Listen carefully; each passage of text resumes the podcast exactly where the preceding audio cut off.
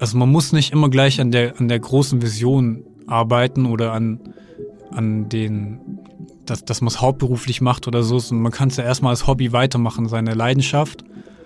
Und vielleicht ergibt sich dann irgendwann der Sprung in, in das nächste Level. Aber wenn man, irgend, wenn man sich zu irgendwas berufen fühlt oder also, an irgendwas Spaß hat einfach, dann sollte man es einfach machen, egal ob man damit Geld verdient oder nicht. Willkommen zurück bei Nono Yes Yes, dem Interview-Podcast über Persönlichkeitsentwicklung und über die großen Fragen im Leben. Ich bin Nono Konopka und ich spreche hier jeden Freitag mit unterschiedlichen Leuten über ihre Lebensgeschichten. Das Ziel dabei ist es, dir zu helfen, zu reflektieren, wer du bist, wo du hin möchtest und wie du dorthin kommst. Oder ob das überhaupt wichtig ist. Also noch einmal. Schön, dass du hier bist und schön, dass du dir die Zeit nimmst zuzuhören.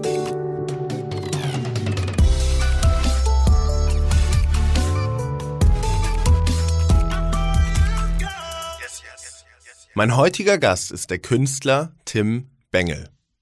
Tim ist vor allem bekannt für seine einzigartigen schwarz- und goldenen Sandbilder.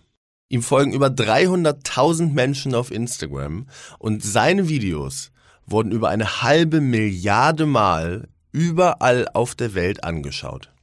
In unserem Gespräch erzählt Tim mir, was auf seinem Weg von einer nicht beendeten Ausbildung über zwei abgebrochene Studiengänge bis hin zu einer erfolgreichen Einzelausstellung in New York alles passiert ist. Wir sprechen über Geld, über Erfolg, über Glück. Besonders interessiert hat mich aber, warum er mitten in Berlin einen Friedhof gebaut hat und warum der Tod ihn im Leben die größte Motivation gibt. Ich fand es wahnsinnig spannend, wie tief sich unser Gespräch entwickelt hat und bin mir sicher, dass Tims Denkanstoß, sich zu überlegen, was auf dem eigenen Grabstein stehen sollte, sehr, sehr wichtig für jeden von uns sein kann.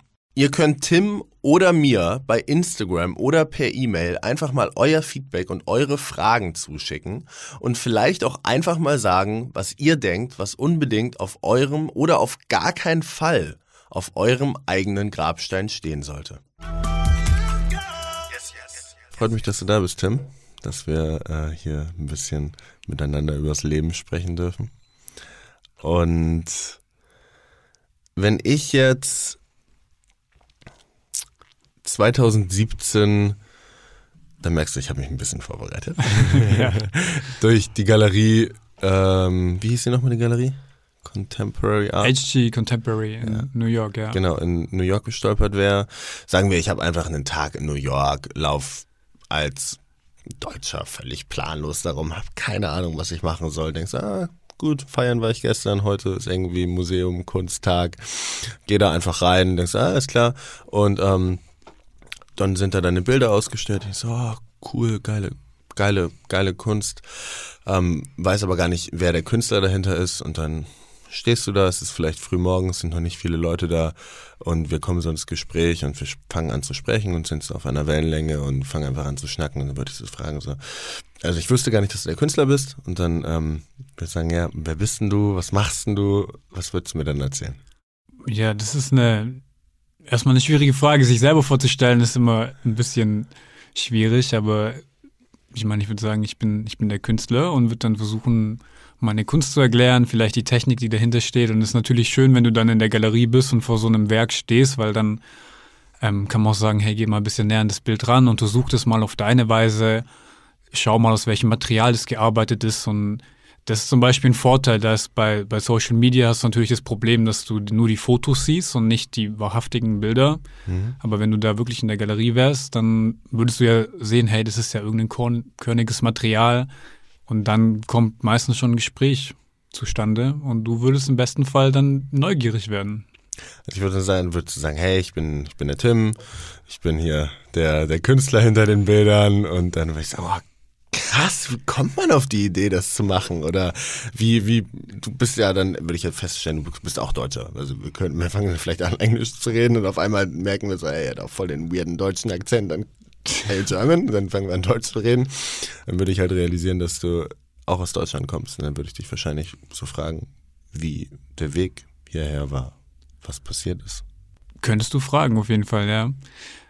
der Weg nach New York ging bei mir eigentlich über Social Media mhm. hauptsächlich. Also ich habe ja, ist immer die Frage, wo fängt man an, die Geschichte zu erzählen, aber jetzt direkt nach New York ging es ähm, eben über Videos, die ich online gestellt habe und wurde dann eben auch von dem New Yorker Galeristen entdeckt und eingeladen zu der, zu der Ausstellung nach New York, was damals natürlich ein krasser Sprung war, so aus dem aus meinem, also ich habe da meist noch zu Hause gewohnt, habe da in meinem in meinem Zimmer gearbeitet auf meinem Schreibtisch, wo ich an einem Tag dann irgendwie an meinen Arbeiten äh, gewerkelt habe, beim nächsten Tag dann irgendwie an der Hausarbeit, das ganze Zimmer voller, voller Sand und Gold. Ich habe zum Teil in, in einem sandigen Bett geschlafen, weil es überall rumgefahren ist. Halt, du kannst es halt dann gar nicht mehr, es war meine Werkstatt einfach in meinem Zimmer. Mhm.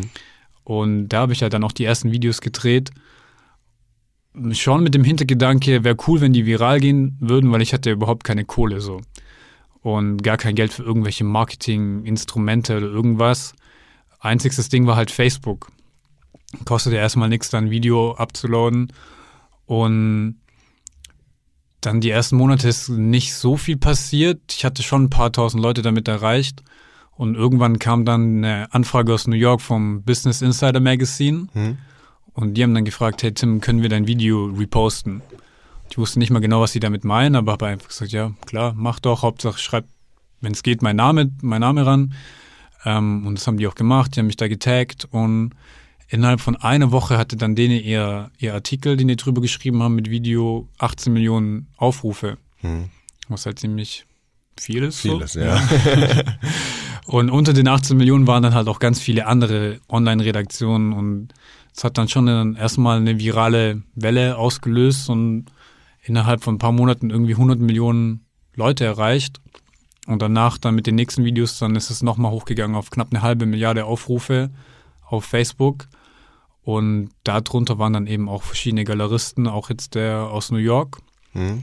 Und ja, dann bin ich äh, mal nach New York geflogen, habe mich mit dem getroffen und habe dann gleich gesagt, komm, ich springe einfach mal ins kalte Wasser, so probieren wir es einfach mal. Crazy. Und wenn man noch weiter zurückgeht in der Geschichte, du hast ja gerade am Anfang ja. schon gesagt, es kommt immer darauf an, wie früh man anfängt, die Geschichte zu erzählen. Ähm, wolltest du Künstler werden eigentlich? Oder was, wie hat das angefangen? Ja, mich hat die Frage nach der Kunst halt von Kindheit an irgendwie beschäftigt, so dass es fängt eigentlich mit einem relativ prägsamen Moment an, wo ich mit meiner Mutter in der Staatsgalerie war. Das ist so das größte Museum in Stuttgart. Mhm. Und da hingen so ziemlich abstrakte Bilder rum von äh, Cy Twombly und Kandinsky, also so Sachen, wo du nicht wirklich gegenständliche Motive erkennst. Und wenn du dann als Kind deine, deine Mutter oder deine Eltern fragst, so, was, was soll das sein, dann sagen die halt, ja, das ist Kunst, das ist moderne Kunst. Und dann habe ich halt als Kind einfach die Erwachsenen beobachtet, wie die da zum Teil Minuten oder stundenlang vor solchen Werken stehen, die vielleicht versuchen zu interpretieren, zu sagen, ja, was hat der Künstler gemeint mit dem roten Fleck und so weiter. Und ich als kleiner Junge habe halt echt gedacht, die sind so ein bisschen verrückt. So was. Ich habe halt gedacht, das kann ich auch. Ja. Wie viele Erwachsene das heute auch immer noch denken von Kunst, so, hey, das kann ich doch auch. Und als da meine Mutter gemeint hat, ja, die kriegen dafür Millionen. Oder so ein Bild kostet Millionen habe ich halt als äh, kleiner Junge gedacht, ja, ich hätte auch gern Millionen, davon könnte ich mir halt viel Lego kaufen. Und ähm, dann bin ich heimgegangen und habe halt versucht, erstmal die Sachen zu imitieren, weil ich gedacht habe, okay, so ein Side Wombly ist halt ein, ein, Bild mit Flecken, bunten Flecken drauf und habe dann halt mit Wasserfarben einen kleinen Side Wombly gemalt, einen kleinen Kandinsky gemalt und habe gedacht, hey, wenn ich genau das gleiche Ergebnis erziele, dann muss ja mein Bild genau gleich gut sein mhm. und genau gleich wertgeschätzt werden von dem Museum, weil ich meine, es ist im Endeffekt das gleiche Ding. Und ähm, habe dann auch schon, ich glaube, da war ich acht oder so, versucht, es in irgendwelchen Museen zu platzieren. Hat dann leider nicht so gut geklappt. Ich glaube, das Beste, was ich bekommen habe, war von einem Museum, äh, vom Ritter Sportmuseum. Die haben auch so eine Kunstausstellung. Die haben mir ein paar Kilo Schokolade geschickt als Dankeschön. Aber auch schon mal was. Ja. Besser wie nichts, ja. Ähm, das hat dann leider zu einem bisschen Übergewicht als Teenager geführt.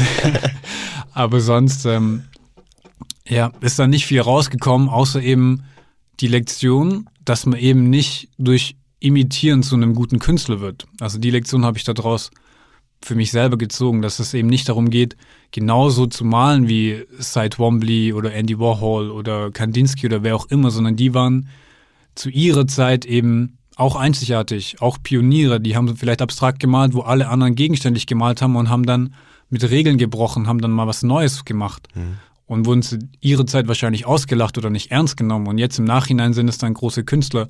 Das macht aber nicht mich zu einem Künstler, wenn ich jetzt anfange, wie Cy Twombly zu malen. Ja, voll. Und das war so dein erster Berührungspunkt.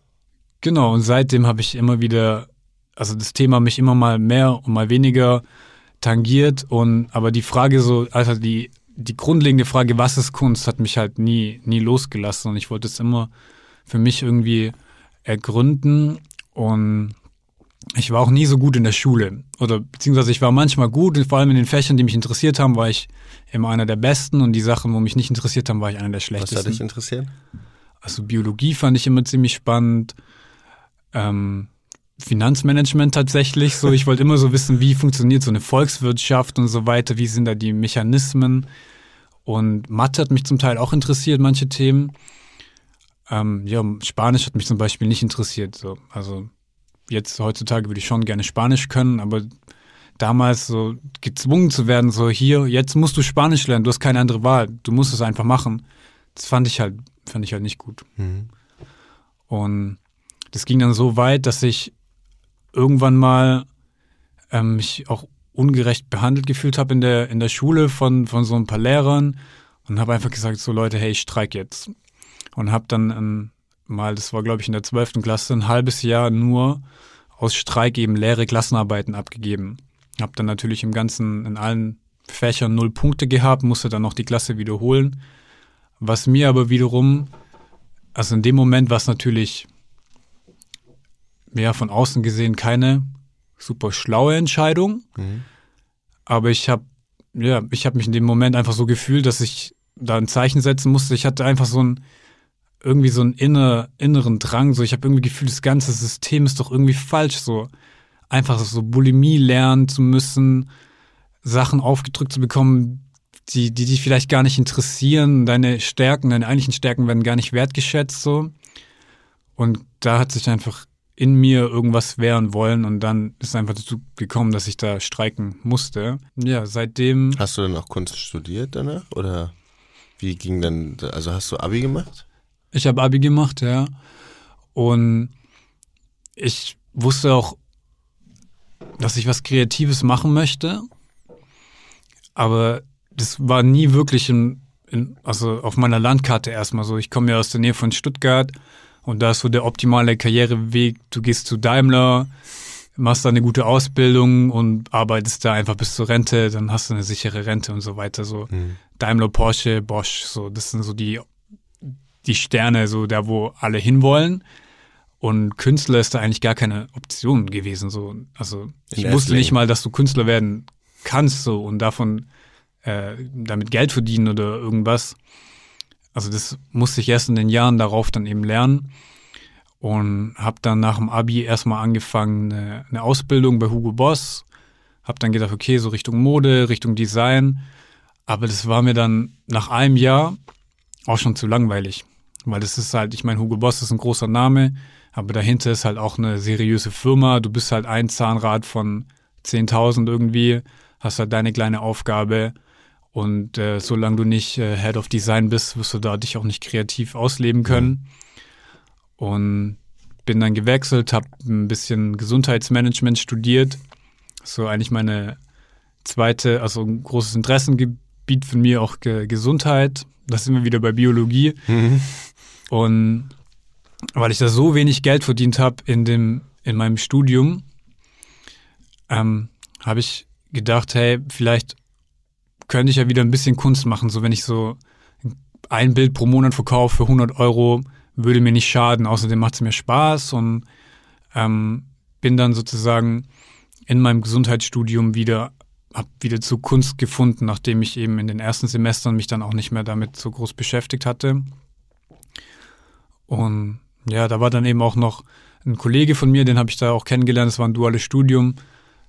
der hat mich dann auch nochmal ermutigt, hat meine alten Sachen, meine alten Arbeiten aus der Schulzeit gesehen und hat dann auch gemeint, hey Tim, du hast doch Talent, mach doch da weiter, auch wenn es nur ein Hobby ist. Und habe ich gedacht, ja, okay, hat der eigentlich recht und ähm, habe dann wieder angefangen, an meinen Ideen zu arbeiten. Und ja, so ist es dann gekommen, dass ich dann mit ähm, während während dem Studium meine erste Collage auch aus Sand und Gold gefertigt habe. Also davor habe ich eben verschiedene andere Sachen gemacht und dann, ich, ich denke mal, da war ich so 23, 24, meine erste Collage aus Sand und Gold. Wie bist du auf die Idee gekommen? Ist ja jetzt nicht naheliegend unbedingt.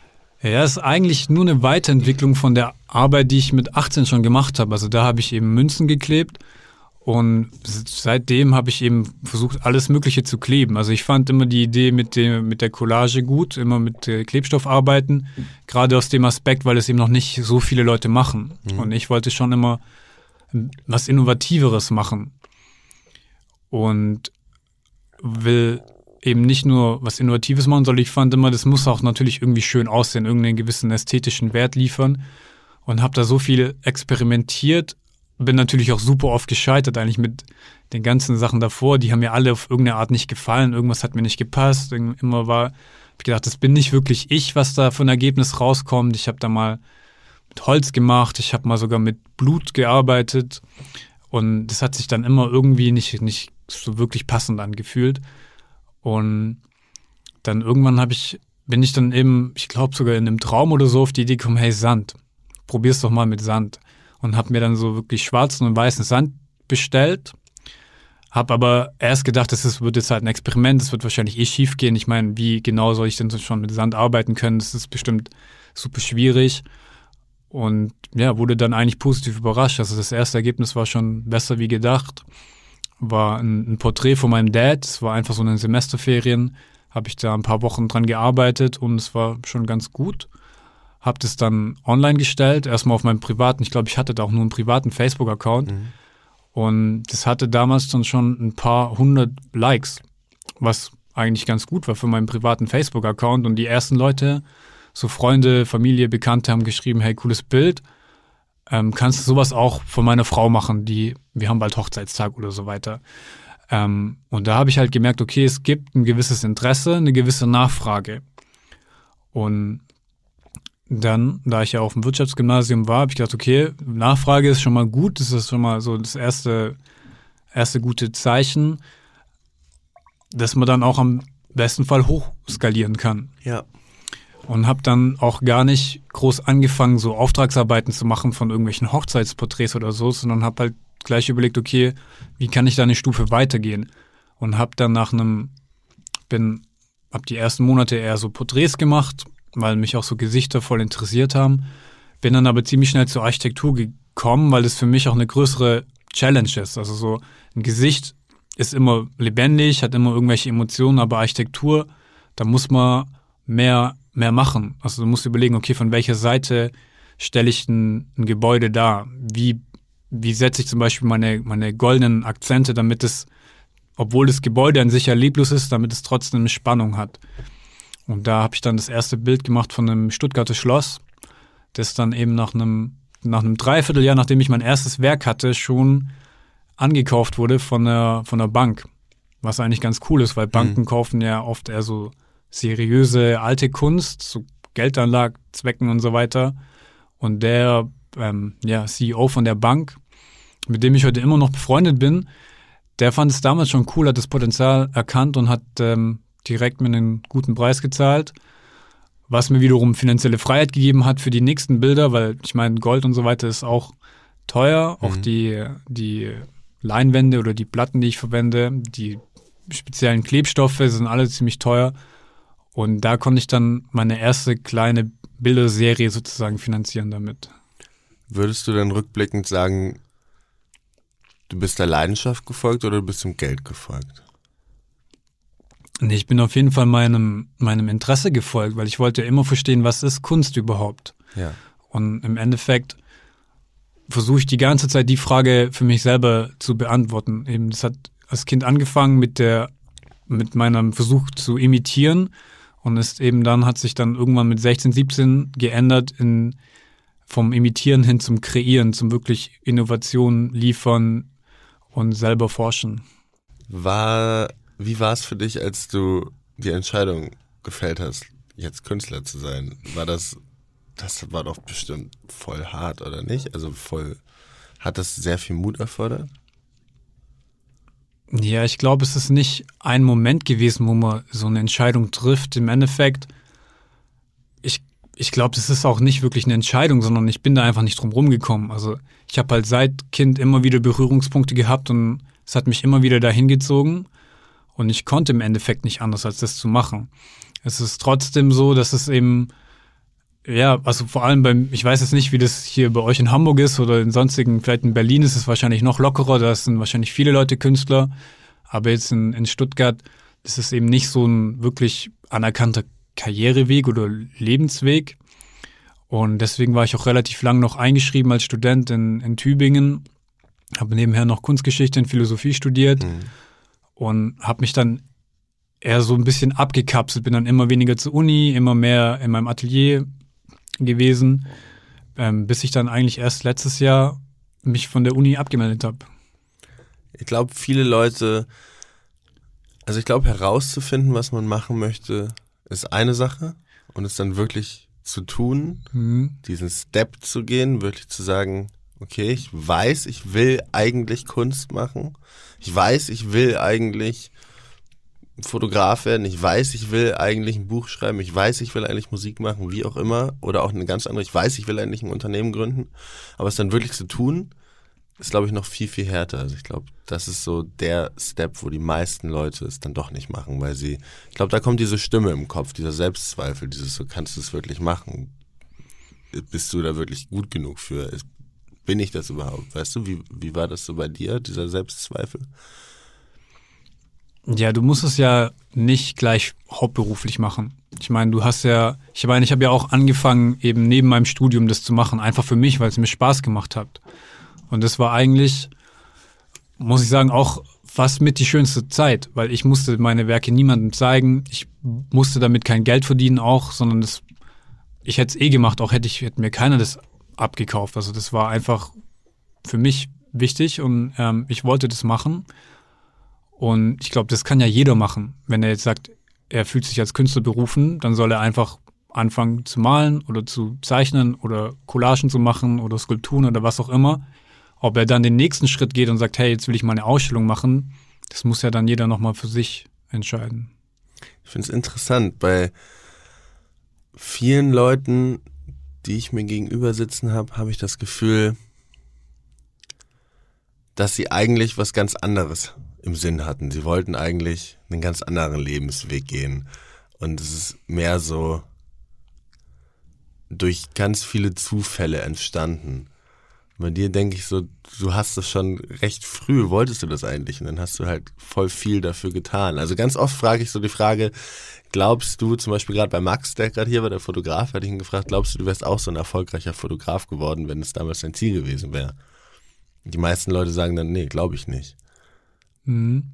Deshalb finde ich, ich finde es voll interessant, dass es bei dir so dein, dein Ziel war, auch Kunst zu machen. Und dann bist du da auch wirklich hingekommen. Hat das viel Disziplin erfordert auch? Ja, Disziplin ist natürlich immer irgendwie eine Grundvoraussetzung. Aber ich weiß nicht mal, ob ich das als Disziplin bezeichnen würde, weil es mich einfach so immer dahin zieht. Also, ich weiß nicht, ich bin da einfach nicht drum rumgekommen. Ich könnte es auch nicht sagen, ich, also für mich war das dann im Endeffekt auch keine keine wirkliche Entscheidung, weil ich bin da, ich bin da nicht drum rumgekommen. Also ich glaube, ich weiß nicht, ob du den Jonathan Mese kennst, der ist Künstler in, in Berlin. Mhm. Ähm, und der hat es eigentlich mal ganz gut zusammengefasst. Er hat gemeint, wenn du vor der Entscheidung stehst, werde ich jetzt Künstler oder mache ich eine, eine, coole, eine coole Bar auf, dann mach auf jeden Fall die Bar auf, weil ein richtiger Künstler, der würde nie vor so einer Entscheidung stehen. Mhm. Und so sehe ich das auch. Also ich klar habe ich mal überlegt, hey, ich studiere ein bisschen das, aber im Endeffekt hat es mich immer wieder zur Kunst gezogen und ich konnte mich äh, eigentlich im Endeffekt nicht wirklich entscheiden. Was glaubst du, würdest du machen, wenn du kein Künstler wärst? Ja, dann wäre ich wahrscheinlich ziemlich unglücklich in irgendeinem anderen Job, aber ja, also ich glaube, ich bin da einfach nicht, nicht drum rumgekommen. Hast du so eine besonders gute Gewohnheit, die du dir etabliert hast durch Disziplin? Mm. Ja, das versuche ich tatsächlich immer wieder. Da kommt dann immer auch irgendwas zwischen meine guten Gewohnheiten. Also ich mache schon ähm, regelmäßig Sport. Ich ernähre mich ziemlich gut. Also habe da auch jetzt, was ich gemacht habe, ist äh, ein Abonnement von einer Gemüsekiste. Die wird immer in mein Atelier geliefert. Und dann kriege ich halt jede Woche, ich glaube, das sind so acht oder zehn Kilo Gemüse. Äh, Biogemüse, also ziemlich gutes äh, Zeug direkt vom Nachbarbauernhof. Und das muss ich halt dann erstmal essen, zubereiten, essen. Und dann bin ich erstmal ein paar Tage beschäftigt, das Gemüse zu essen. Also das ist, glaube ich, eine gute Gewohnheit, eine gute Pflicht auch. Und als Schwabe schmeißt man ger nicht gerne Sachen weg. Also ich esse dann auch jedes Gemüse. Und ansonsten bin ich tatsächlich eher so, dass ich, wenn ich halt eine Sache mache, dann verliere ich mich auch in der oder fokussiere mich halt ziemlich krass auf die eine Sache. Also es gab mal eine Zeit, da habe ich mich ziemlich krass auf eben auf Sport konzentriert und war da ziemlich gut in, in Form eine Zeit. Dann eine Zeit lang auf, nur auf die Kunst fokussiert, habe überhaupt nicht mehr Sport oder Gesundheit äh, beachtet, was ja dann auch nicht so gut war. Und ich glaube, das ist so meine Sache, dass ich halt eben nicht den Fokus nur auf ein Ding richten darf, sondern auch ein bisschen dann eben in der Zeit, wo ich, also wo es auch viel um Kunst geht. Ich meine, bei mir geht es eigentlich fast nur um Kunst, auch zum Beispiel die Gesundheit nicht vernachlässige. Dass du so eine Balance kreierst dann. Ja, das wäre gut. So ein, und wie, wie läuft das so für 2020 bisher? Ja, bisher ziemlich gut tatsächlich, ja. Also ich bin immer jeden Tag am Kochen, mache mein jeden Tag ein bisschen äh, Sport, Training, und ja, lese ein Buch und ja, arbeite tatsächlich, das, was jetzt gerade zu kurz kommt, ist tatsächlich die Kunst, weil es ist jetzt so viel, es ist auch schon ein ziemlicher Management-Apparat dahinter. Und das versuche ich gerade so zu organisieren, dass das eben irgendwie anders organisiert wird, dass es mir selber mehr Freiheiten gibt, dass ich wirklich sagen, also meine Wunschvorstellung wäre da irgendwie sechs Tage im Atelier, Handy aus, Internet aus und einen Tag die Woche vielleicht mal ein paar E-Mails machen, aber so Fokus wirklich auf die kreative Arbeit, das wäre so mein, hm. mein, mein Wunsch. Und wie, wie schaffst du dir sonst diese Freiräume jetzt gerade oder auch so letztes Jahr? Also machst du denn dein Handy weg, legst es in einen anderen Raum, machst du dir einfach keine Termine oder wie machst du das? Ja, also ich mache mir tatsächlich sehr, ich versuche sehr mit meinen Terminen zu geizen. Ja. Und wenn, dann versuche ich die Leute auch in mein, einzuladen, in mein Atelier zu kommen, damit ich nicht selber so viel in der Weltgeschichte rumfahren muss. Und ja, gerade vor Ausstellungen, wenn ich weiß, hey, ich müsste jetzt eigentlich noch ein Bild fertig kriegen für die Ausstellung nächsten Monat, dann, dann blocke ich mir eigentlich den ganzen Monat, dass ich halt wirklich an dem Bild in Ruhe arbeiten kann. Und vor vor der Ausstellung in New York zum Beispiel, da habe ich mir ein Dreivierteljahr davor eigentlich geblockt, hatte dann nur ab und zu mal vielleicht ein Interview oder so, aber ansonsten war ich wirklich nur im Atelier, morgens ins Atelier und irgendwie nachts dann heimgekommen. Bist du gern alleine? Ja, also ich habe nichts gegen alleine sein. Also das ich hab, muss man ja eigentlich sein, weil wenn du dir jetzt drei Monate blockst und du sagst, du bist sechs oder sieben Mal die Woche im Atelier von morgens bis abends, dann geht ja viel sozusagen an Sozialleben, was man ja sonst essen gehen mit Freunden, Sport machen mit Freunden, feiern gehen. Macht man ja dann nicht. Sagt man ja dann Nein zu. Also immer wenn du ja Ja zu etwas sagst, sagst du ja auch mhm. irgendwo Nein zu etwas anderem, weißt du? Und andersrum ja auch. Wenn du Nein zu etwas sagst, sagst du Ja zu etwas anderem. Das heißt, du hast ja Nein zu ganz viel sozialen Tätigkeiten gesagt, die man ja sonst irgendwie, dem man so nachgeht und hast ja Ja zu Kunst dann gesagt. Ja, auf jeden Fall. Also das war vor allem in der, in der richtigen Anfangszeit noch krasser. Das war 2015, wo ich halt viel Zeit in mein Studium und in die Kunst gesteckt habe und ich hatte wenig Geld und ich habe eigentlich alles Geld, was ich verdient habe in meinem dualen Studium in die Kunst gesteckt. Also in, einfach in die Materialien, um die zu kaufen. Ich hatte halt kein Geld zum Weggehen. Und ich bin dann bestimmt über, keine Ahnung, ein, zwei Jahre nicht ins Kino gegangen, nicht feiern. Ich konnte mir da kein Gin Tonic oder so leisten. Hm. Und das hat man dann schon gemerkt, aber im Endeffekt hat mich das zu der Zeit auch gar nicht gestört, weil ich war einfach happy, dass ich die Materialien hatte. Ich habe einfach eher an meinem Traum, an meiner Vision gearbeitet und dann war ich halt zwei Jahre nicht, nicht so viel feiern. Das ist auch okay. Bevor es gleich mit Tims und meinem Gespräch über Erfolg, über den Sinn des Lebens und über goldene Bilder weitergeht, eine kurze Vorstellung meines heutigen Supporters. Nono Yes Yes ist nun in der Mitte der ersten Staffel und wie ihr wisst, hat die Koro Drogerie mich von Anfang an supportet.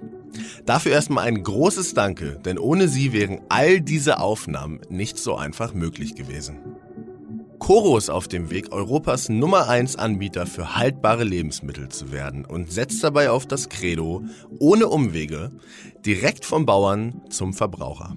Qualität, Nachhaltigkeit und faire Preise sind die Hauptgründe, warum Koro mein ausgewählter Supporter ist. Mich unterstützt Koro vor allem bei meinen Marathonvorbereitungen für den Haspa-Marathon am 19. April in Hamburg.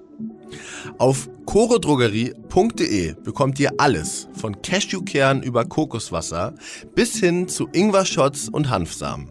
Ihr als treue Hörer bekommt weiterhin 5% Rabatt auf alle Bestellungen mit dem Gutscheincode NONOYESYES. Wo hast du diesen Glauben an dich hergenommen, dass du, dass du sagst, es wird was, du setzt dich hin und investierst jetzt, wenn du eh schon nicht viel Geld hast und sitzt da und machst jetzt, okay, jetzt hole ich nochmal eine Leinwand und nochmal weißen und schwarzen Sand und Kleber für 200 Euro und geh nicht feiern, so wie alle anderen, sondern setz mich dahin und mach dieses Kunstwerk. Das ist ja ein großer Glaube einfach daran, dass deine Vision sich dann auch auszahlt. Ja, das war eben die Lektion, die ich damals in der Schule gelernt habe. Ich habe eben da gesehen, hier, ich hatte ein anderes, eine andere Idee wie alle anderen und habe damit den kleinen Kunstpreis gewonnen. Und sozusagen die Idee in den großen Kunstmarkt zu übertragen, das wollte ich halt probieren. Zu sagen, okay, wenn du jetzt über eine Kunstmesse läufst, im Endeffekt sieht alles irgendwie ähnlich aus. Also selten sieht man da wirkliche Innovation oder mal was Neues. Und da habe ich gedacht, hier, wieso sollte der, die Kunstmesse, die funktioniert ja auch nicht anders wie der Schulwettbewerb an der Schule. So, wenn die Leute da durchlaufen und du bist nachher der Künstler, der raussticht mit einer anderen Ästhetik oder einem, einem, einer anderen Technik, dann bleibst du im Gedächtnis. Und das war eben mein, meine, meine Theorie, meine These, die ich dann eben erstmal beweisen musste. Und für, die, ja, für den Beweis, um den anzutreten, brauchte ich halt erstmal eine eigene Technik. Und da war ich halt dann schon motiviert und fokussiert, die so weit zu bringen, dass man die präsentieren kann. Bist du dankbar für das, was jetzt gerade ist, um auf die nächste Frage zu kommen? Ja, ich bin dankbar. Also klar, Kannst Dankbarkeit muss man sich auch immer wieder vor Augen führen, glaube ich. Ja. Und ich glaube, gerade in der heutigen Zeit ist es, ist man verführt, sich oft mit anderen zu vergleichen. Ich meine, Instagram da, da, siehst du dann auf einen Blick, okay, hier gibt es äh, nochmal zehn Künstler, die haben mehr Follower als ich oder keine Ahnung. Oder du liest irgendwo bei Artsy oder Artnet hier, der hat schon wieder ein Bild für 5 Millionen Euro verkauft. Aber das sind halt sehr wenige. Und du denkst dann, okay, ich bin nicht so gut wie die. Aber im Endeffekt muss, muss ich ja voll dankbar sein. Ich meine, ich bin andersrum gesehen wahrscheinlich erfolgreicher wie eine Million andere, aber es gibt immer noch fünf, die besser sind als ich hm. in irgendwelchen Maßstäben. Was ist Erfolg für dich? Ja, das ist eine gute Frage. Ich habe ja vorher erst einen Podcast mit Micha angehört und da hast du auch die Frage gestellt, habe ich mir auch schon überlegt. Aber im Endeffekt ist, glaube ich, wenn du, wenn du mit dir im Reinen bist, wenn du glücklich bist und dankbar und eben dich nicht mehr mit anderen vergleichen musst. Und auch an deinen, wenn du, ja, wenn du sogar die, die Möglichkeit hast, an deinen Ideen, an deinen Visionen zu arbeiten. Also würdest du sagen, du bist erfolgreich? Ich bin erfolgreich, ja. Wärst du auch erfolgreich, wenn du mit deiner Kunst kein Geld verdienen würdest? Ja, also es kommt drauf an. Also bei dem Geld ist es für mich so, dass es einfach nur ein Werkzeug ist. Also ich bin eigentlich ein ziemlich minimalistischer Mensch. Ich brauche nicht viel Geld zum Leben. Ich meine, meine Gemüsekiste, die ist jetzt das teuerste, was ich mir eigentlich leiste, so. Und was ich aber trotzdem wertschätze an dem Geld, ist, dass ich mir auch, also ich stecke mein ganzes Geld wieder in Kunst. also um meine nächsten Ideen zu, zu finanzieren. Und es gibt mir natürlich Freiheit, hm. für die ich auch dankbar sein kann. Also jetzt zum Beispiel in Berlin habe ich meine erste Installation aufgebaut ähm, mit 100 goldgravierten Marmorplatten, 10.000 Blumen, dann Friedhof nach Berlin Mitte gebaut. Und ja, die finanzielle Freiheit muss man natürlich auch erstmal haben, damit man sagen kann, hey, das ist meine Idee, ich mache die jetzt erstmal, ohne dass ich da auf irgendeinen Sponsor oder irgendwas angewiesen bin. Glaubst du, Geld macht glücklich? Ich glaube nicht, dass das Geld glücklich macht. Also es macht in gewisser Weise natürlich unabhängig. Ja. Aber es kommt, glaube ich, auch darauf an, wie du mit dem Geld umgehst und für was du es einsetzt. Du bist ein sehr zielorientierter Mensch, oder nicht? Ja, zielorientiert. Also ich schaue auf jeden Fall nach vorne. Ja. Und ja, also ich schaue zum Beispiel fast nie in die Vergangenheit, was war. Ich meine, es ist halt irgendwie jetzt schon vorbei. Und ich bin dann schon oft schon mit dem Kopf so beim nächsten Projekt. So, wie kann ich da, wie kann ich das cool machen? Wie kann ich da das Beste rausholen? Und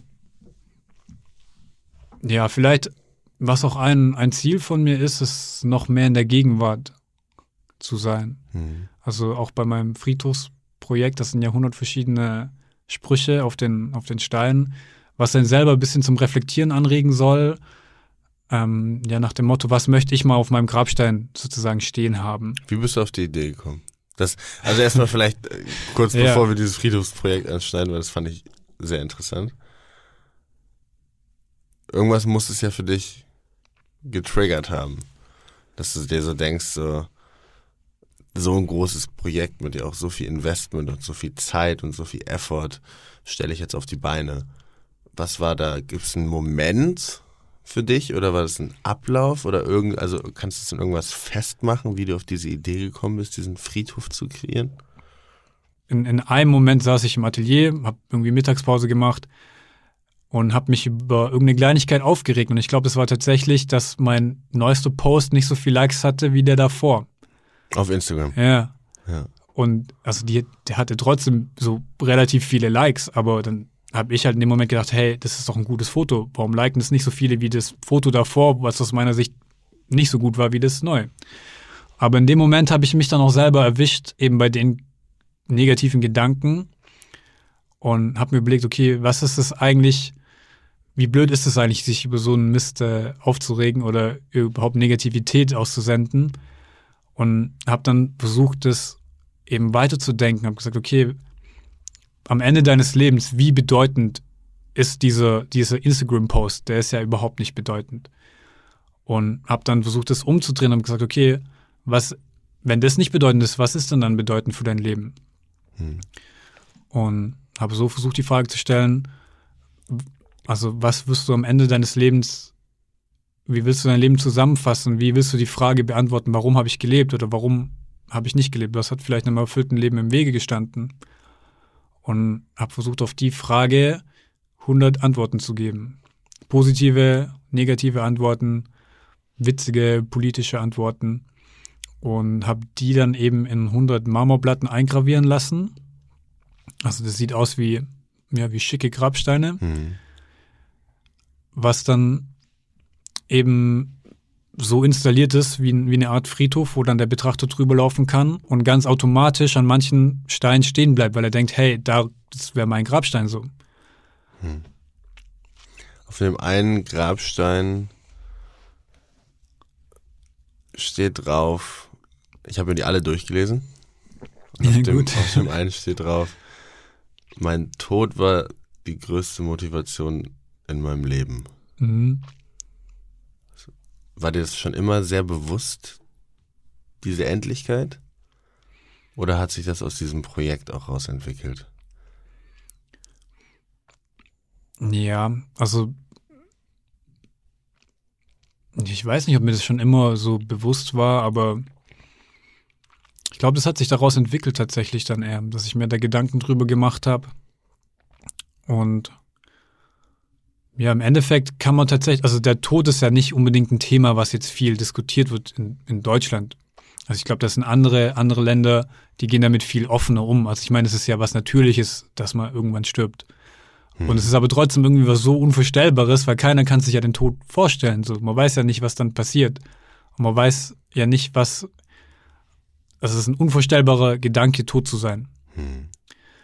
Und das aber dann eher als Motivation zu nutzen. Ich glaube, das finde ich, finde ich ganz gut, dass man sagt, hey, hier, ich habe noch ein paar Jahre hier auf der Erde, keiner weiß ja auch wie lange, aber ich mache da das Beste draus. Ich versuche äh, glücklich zu sein und ähm, ja, meiner im besten Fall der, der Leidenschaft zu folgen. Guck mal. You're dying steht da. also, hast du dir tätowieren lassen? Ja, deshalb fand ich cool. diesen Grabstein sehr ansprechend. Das war so. Cool. Krass. Da macht sich noch jemand so Gedanken darüber. Du kannst es dir halt nicht vorstellen. Du kannst dich nicht in die Situation reinversetzen. Und deshalb ist es wichtig, immer wieder dir vor Augen zu halten, so mach all diese Sachen, die auf deinem Grabstein draufstehen. Jetzt schon, weil im Gesamtkontext meines Lebens ist es halt einfach wichtig, weil später werde ich es mir halt sonst vorwerfen. Ja, das ist tatsächlich auch der beliebteste Grabstein ist It was always now. Also, dass eben der, der Moment am meisten mehr gewertschätzt werden sollte. Und das ist sozusagen, also mein Lieblingsgrabstein, ich habe zwei tatsächlich, ähm, ist I was present. Hm. Das, woran du das, arbeiten musst. Ja, das, wo ich arbeiten möchte. Oder das, wo am Ende, dass ich wirklich sagen kann, okay, wenn ich sterbe, ich war aber anwesend. Ich war in den ganzen Momenten, die ich hatte, war ich immer da. Und ich glaube, das haben viele Leute nicht. Also, wie gesagt, ich bin jetzt keiner, der in der Vergangenheit irgendwie weilt. Ich bin aber eher einer, der ist schon mit dem nächsten Projekt mit dem Kopf. Und ich auch. Du auch, ja. Ja, hundertprozentig. Ja, das sind viele Kreative, glaube ich auch. Ja. Aber das ist im Endeffekt, zu viel davon ist jetzt auch nicht, dann eben auch nicht gut. Und am anderen, andererseits gibt es auch Steine, die mich eher als Mahnmal, die mir eher als Mahnmal dienen, äh, dienen, zum Beispiel I was afraid to create. Also ich habe Angst, neue Dinge zu erschaffen und das haben auch viele Kreative, die, die dann eben, ja, die, die dann eben Zweifel haben, die dann sagen, hier, ich weiß nicht, wie, wie kommt mein neues Projekt an? Was sagen die Kritiker oder was schreiben die Zeitungen? Also ein bisschen, wenn du ein bisschen bekannter bist, was schreiben die Zeitungen darüber? Oder auch schon, wie finden es meine Eltern, wie finden es meine Freunde? Vielleicht mag es keiner. Oder vielleicht geht irgendwas schief in der Realis äh, Realisation. Und das hatte ich auch tatsächlich bei dem, äh, bei der Installation erstens hatte ich eigentlich keinen, also mit den, mit den Collagen lief alles halt wie am Schnürchen. Also ich habe da eine Warteliste an Leuten, die, die so Sachen kaufen wollen. Ähm, Anfragen für Ausstellungen eigentlich auf der ganzen Welt. Also alles lief super und ich hatte eigentlich keinen Grund, da irgendwas dran zu ändern und trotzdem das Bedürfnis, so aus meiner Komfortzone auszubrechen. Und dann aber zwei Wochen davor ist irgendwie alles schiefgelaufen so. Also ich hatte bis zwei Wochen davor noch nicht mal die, äh, noch nicht mal einen Blumenhändler gefunden, der mir 10.000 Blumen liefern kann, weil das ist irgendwie so eine relativ große Zahl von Blumen. Und ich war nirgends gelistet als äh, Blumengroßhändler und es ist ziemlich schwierig, dann da reinzukommen, dass man so eine Bestellung überhaupt abgeben kann. Und dann habe ich, also dann sind noch mehr Sachen schiefgelaufen und ich habe dann auch gedacht, hey, wieso machst du das eigentlich, ne? Machst du entweder gar nicht oder machst vielleicht nächstes Jahr, wenn es läuft ja nicht weg. Und dann habe ich aber, hat mir mein eigener Stein wiederum gesagt, hier, du hast jetzt vielleicht Angst, das äh, durchzuziehen, aber zieh es einfach durch. Du kannst nicht nur, weil du Angst hast vor der Sache, das nicht machen. Das wirst du dann eben auch bereuen. Und dann habe ich es einfach durchgezogen und es sind echt noch schlimme Sachen passiert, aber im Endeffekt hat es auch geklappt. Comfort Zone was killing me slowly. Ja. Und war das so dein großer Step, der nach einer langen Zeit, wo du so gemerkt hast, ich muss mal wieder so einen Schritt raus machen aus der Komfortzone? War das dieser Friedhof? Ja, auf jeden Fall. Also es war jetzt halt, ich, ich es ist ja alles relativ. Ich meine, heutzutage die Zeit, die geht ja immer, ist ja immer alles kurzlebiger irgendwie. Und ich habe ja davor die Collagen auch nur, ich glaube, drei, vier Jahre war, war ich dann bei denen. Das ist ja auch alles super schnell gegangen. Und dann schon wieder an dem Punkt zu sein, dass man sagt, hey, ich muss mich jetzt irgendwie neu erfinden, ich will noch mehr machen. Ich glaube, so war das früher nicht, wenn ähm, keine Ahnung, wenn er jetzt Picasso irgendwas gemalt hat, der kann ja auch mal zehn Jahre den gleichen Stil gemalt haben und dann hat mhm. er mal irgendwann wieder zehn Jahre einen bisschen anderen Stil gemacht, so. Um dann nach drei Jahren zu sagen, hier, ich muss jetzt wieder was, oder ich möchte wieder was Neues machen. Und ähm, ja, aber das war auf jeden Fall ein Schritt aus meiner Komfortzone raus, was mir auch gut getan hat. Und wo hast du den Mut hergenommen, das zu machen? Ja, also ich denke, im Endeffekt habe ich schon ziemlich viel Urvertrauen auch. Hm. Also ich, es ist dann tatsächlich so gewesen, dass am, am Tag der Installation, also wir haben die ja ziemlich schnell aufgebaut. Es war ziemlich gut durchgetaktet alles, weil ich wollte auch, dass es eben für die Leute, die ähm, da in der Nähe arbeiten oder die drumrum eigentlich arbeiten, eine Überraschung wird. Mhm. Dass uns keiner sieht beim Aufbau, damit erstmal keiner weiß, wer dahinter steckt. Und dann ist tatsächlich dem ähm, der Spedition, die die Blumen bringen sollten, der, der hatte einen Herzinfarkt mhm. am, am Tag vom Aufbau. Und ich bin aber in dem Moment ziemlich ruhig geblieben. Alle anderen haben sich aufgeregt und ich wusste einfach in dem Moment, das ist natürlich traurig, aber das wird dem Gesamtprojekt nicht tangieren, weil das wird eh fertig. Das, ich weiß noch nicht wie, mhm. aber es wird trotzdem, wir werden es trotzdem schaffen. Und dann haben wir eben eine Lösung gesucht und es hat trotzdem geklappt und ich wusste das auch schon. Also zurück zum Vertrauen in sich selbst und, und Vertrauen vielleicht auch in irgendwas, was so größer ist als einfach nur also es liegt ja nicht in deiner Hand unbedingt alles. Genau, es liegt, also super viel liegt ja nicht in, in, in deiner Hand. Man muss halt einfach schauen, dass man in dem Moment dann das Beste draus macht. Mhm. Wo nimmst du diesen Antrieb her, dich immer wieder neu zu erfinden? Es kostet ja auch Energie. Und auch die Komfortzone zu verlassen, kostet ja auch Energie. Also man verlässt sie ja eigentlich immer, sagen wir mal, besser, als man reingegangen ist. Aber diesen Step zu machen, das ist ja erstmal so eine Aktivierungsenergie, die du überhaupt mehr machen musst. Und wo kommt die her? Ja, im Endeffekt ist das, glaube ich, auch ein Weg zum Glück. Weil nichts zu machen macht dann ja auch nicht glücklich. Also klar, man kann mal einen Tag auf der Couch liegen und Netflix äh, schauen, aber wenn du das dann sieben Tage am Stück machst, dann, dann sagst du auch, hey, bitte lass mich wieder ins Atelier, bitte, bitte lass mich wieder zur Arbeit oder irgendwas kreieren, irgendwas schaffen. Und also sowas motiviert mich auch oder sowas macht mich auch glücklich, wenn ich am Ende des Tages sehe, hier, ich habe heute wieder einen Teil von einem neuen Kunstwerk geschaffen. Also wirklich physische Ergebnisse sehe. Deswegen bin ich auch, also schwierigere Tage sind dann wirklich, wenn ich einen Tag nur E-Mails bearbeite.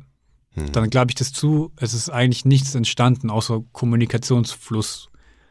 Mhm. Und ja, deswegen brauche ich das auf jeden Fall, Dinge entstehen zu lassen, Dinge entstehen zu sehen. Geht es dir dann darum, dass diese Dinge dann noch da sind, wenn du nicht mehr da bist? Nee, darum geht es mir nicht. Also im Endeffekt denke ich, mein Leben hört auf, wenn, wenn ich halt sterb. Und was danach, ich muss nicht in irgendeine Geschichte eingehen oder so. Also das ist immer so, also glaube ich, von vielen Leuten so eine so eine Fantasie, dass die das eine Buch schreiben wollen, das in die Geschichtsbücher eingeht oder das eine Kunstwerk. Aber im Endeffekt ist es ja egal, weil selbst wenn du jetzt hier ein super Buch schreibst oder ein super Kunstwerk, dann werden die Leute in 100 Jahren noch darüber reden, bringt mir als Toter aber auch nichts. Hm. Und im Laufe der Zeit wird jeder vergessen. Also jeder wird vergessen, egal wie wichtig du heute bist ähm, und das bringt ja noch weniger. Ich meine, in tausend Jahren wird dann von mir aus auch äh, Shakespeare vergessen sein oder äh, Schiller oder wer auch immer. Die werden irgendwann wird der Zeitpunkt kommen, wo keiner mehr den kennt. Und von mir aus in tausend, zehntausend, einer Million Jahren. Hm. Deswegen, ich arbeite nicht für irgendwelche Geschichtsbücher. Für was dann? Ja, für mich selbst eigentlich jetzt im, im ersten Moment. Also ich folge einfach den Sachen, die mich äh, glücklich machen oder die sich richtig anfühlen im Moment. So, also. Angenommen, jemand kommt zu dir ja. und sagt so, ey, Tim, so, ich habe die und die Idee, aber ich traue mich nicht oder ich weiß noch nicht mal, was ich machen möchte. Ich weiß noch nicht, was ich, worin ich gut bin, weiß noch nicht, wohin mein Weg geht. Was würdest du dem mit auf, ja, mitgeben? Ja, ich glaube, man muss auf jeden Fall loslegen. Anfangen, die Sachen anzupacken, was zu machen und dann aber natürlich auch sein Bestes zu geben, nicht halblebig irgendwas zu machen oder versuchen auch die Zweifel so gut wie es geht wegzulassen. Da ist dann auch wichtig, mit welchen Leuten man sich umgibt. Also ich habe dann auch versucht, tatsächlich so Zweifler und so weiter wegzuhalten und hab, also man sagt ja, du bist ja der Schnitt von den fünf Personen, mit denen du dich am meisten umgibst und es stimmt zum Teil, glaube ich, schon, dass du dann halt eher motivierende Leute um dich rum haben solltest oder positive Leute. Und dann wird es auch mit, der, mit deinen Ideen oder der Realisierung besser klappen. Und selbst wenn es nicht klappt, dann hast du irgendwas daraus gelernt. Also ich habe ja auch vor meinen Collagen aus äh, Gold und Sand so viele andere Dinge gemacht, die alle nicht geklappt haben oder zumindest nicht zu meiner Zufriedenheit. Aber hätte ich die nicht gemacht, dann wäre ich eben nie an den Punkt gekommen, dass ich mal gesagt hätte, okay, das hat alles nicht geklappt, jetzt probiere ich nochmal was anderes. Mhm.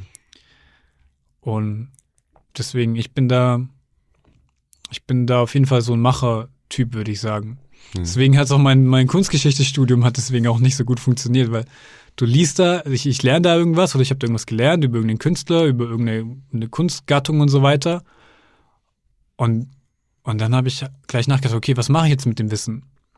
kann ich jetzt, soll ich jetzt eine Ausstellung organisieren? Ich hätte Bock, irgendwas zu machen, weißt du so? Und nicht das einfach nur zu lernen, damit ich es halt weiß. Und mhm. dann das nächste Thema lernen, damit ich es halt weiß. Und dann habe ich das alte schon wieder halb vergessen.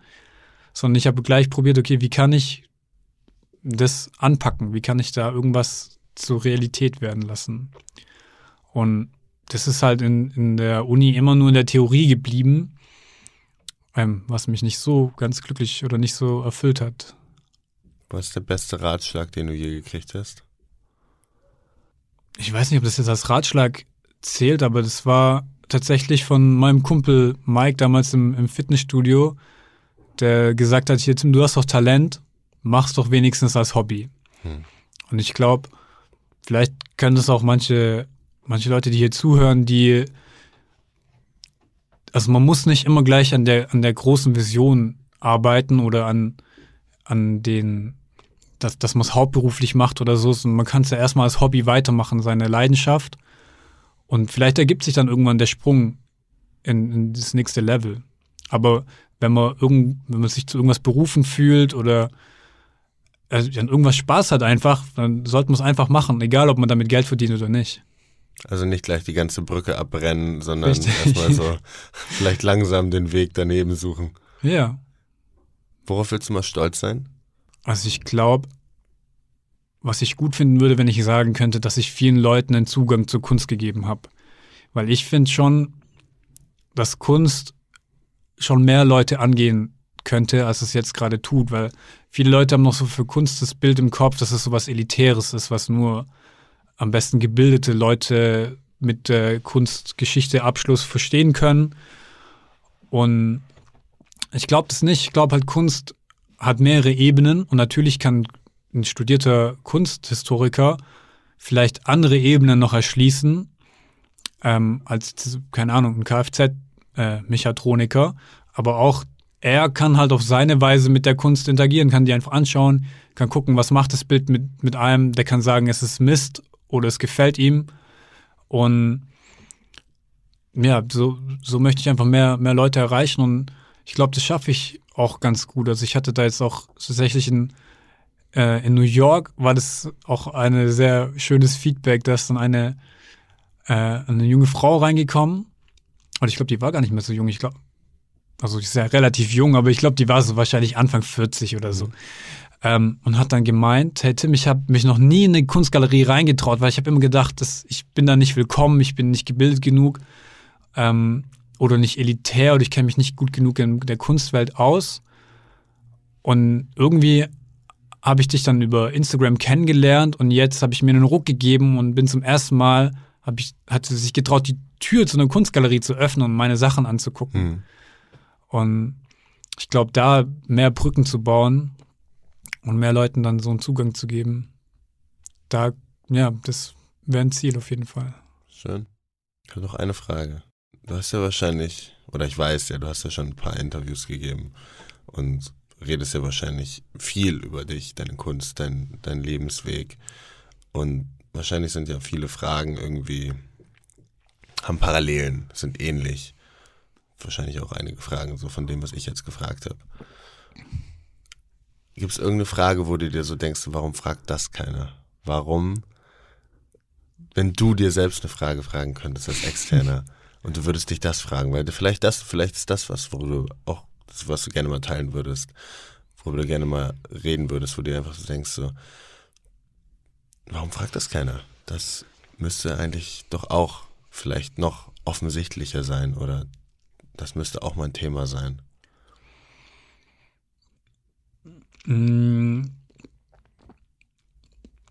Also ich finde, du hast die Fragen eigentlich schon ziemlich gut gestellt. Danke. Und ja, das ist eine gute Frage. Ich, mir fällt jetzt nicht spontan eine, eine Frage ein, aber es ist tatsächlich oft so, dass die Leute oder in man, manchen Interviews die Leute so sehr an der Oberfläche kratzen und sagen so, hey, Tim, bist du äh, als Kind in den Sandkasten gefallen oder so.